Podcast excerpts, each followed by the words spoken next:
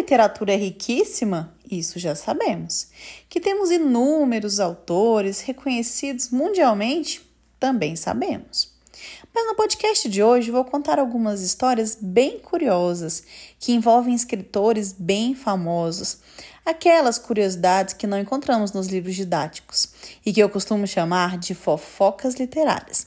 Ou seja, nem sempre tem comprovação histórica, mas é bem interessante.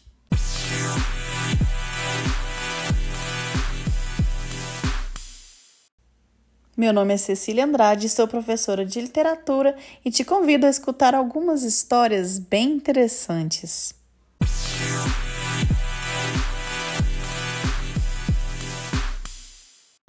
A literatura, de modo geral, é riquíssima, e isso não é novidade. Ela exerce grande influência cultural, social, política e até econômica. Além do mais, possui forte papel na contribuição no desenvolvimento da sociedade, pois a partir da literatura refletimos sobre diferentes visões de mundo, dividimos emoções, recriamos realidades e reinventamos tantas outras. E além disso, utilizamos os textos literários para entender mais um pouco sobre nós mesmos. Agora, o que você talvez não saiba é que o universo literário é repleto de curiosidades interessantíssimas. Quer ver? Você sabe qual foi o primeiro acidente automobilístico no Brasil? Segundo alguns registros, era um belo dia de domingo quando o veículo começou a andar de forma descontrolada pelas ruas da capital da República, que na época era o Rio de Janeiro. O destino era a Estrada Velha da Tijuca, no alto da Boa Vista. Mas no caminho, o carro atingiu em cheio uma árvore. O automóvel era um modelo a vapor, e quem estava comandando o volante durante essa situação adversa era o poeta Olavo Bilac. Olavo Bilac foi responsável por diversas obras de grande valor. Era extremamente culto e tinha um vocabulário invejável. Segundo o escritor Coelho Neto, foi um evento que chamou bastante atenção de adultos, crianças, até cães uivavam e corriam para ver o ocorrido. Mas sabe da melhor parte? O acidente foi após Bilac tentar realizar uma curva. O carro atingiu somente 4 km por hora e, felizmente, não deixou nenhum ferido. Consegue imaginar as palavras rebuscadas que ele proferiu neste momento de grande desespero? Tenho certeza que esse episódio renderia boas histórias, não é mesmo? Mas não acaba por aqui.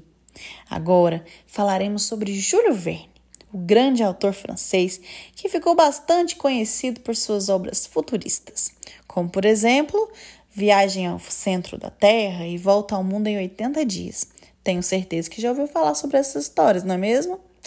Verne era um visionário. Desde criança se interessava por viagens e descobertas científicas. Aos 11 anos de idade, ele teria fugido de casa para embarcar em uma aventura. Aliás, naquela época, o sonho dele era ser marinheiro.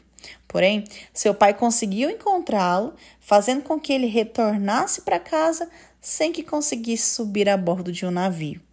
Mas ele não parou por aí. Muitos anos depois, escreveu obras inovadoras que traziam o que as pessoas chamavam de previsões do futuro. Em 20 mil léguas submarinas, por exemplo, que é uma das mais famosas obras de Júlio Verne, o autor fala sobre submarinos funcionando à base de energia elétrica.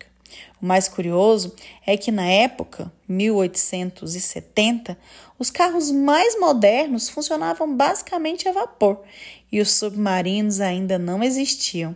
Ou seja, apenas 16 anos mais tarde, os submarinos vieram a existir.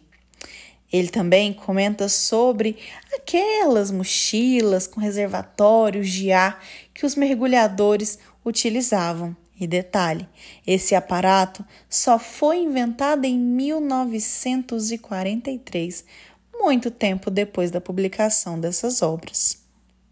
E ainda tem mais. Os escritores são criativos e vivem situações um tanto quanto inusitadas, não é mesmo? Será que é daí que eles tiram tantas inspirações para todas aquelas histórias que criam? Pode ser. Raquel de Queiroz uma das figuras mais importantes da literatura brasileira, precisou escrever escondida. Quem diria, né? Tem tanta gente com preguiça de escrever, mas ela não. Mesmo não podendo, conseguiu encontrar uma forma de expor suas ideias. Foi a primeira mulher a ingressar para a Academia Brasileira de Letras. Ela foi eleita em 4 de agosto de 1977 e tomou posse em 4 de novembro do mesmo ano. Raquel de Queiroz escreveu o livro 15, Escondida dos Pais, ainda na adolescência. Ela tinha problemas pulmonares e a mãe mandava que fosse dormir cedo. Quando todos da casa já haviam deitado, Raquel ia para a sala com o caderno do colégio e um lápis na mão. Ficava deitada no chão, escrevendo sob a luz de um lampião. E aí, gostaram das histórias? Convido vocês a buscarem curiosidades que envolvam autores da literatura e compartilhe conosco. Quem sabe, juntos, não montamos o Fofocas Literárias Parte 2. Um abraço e até logo!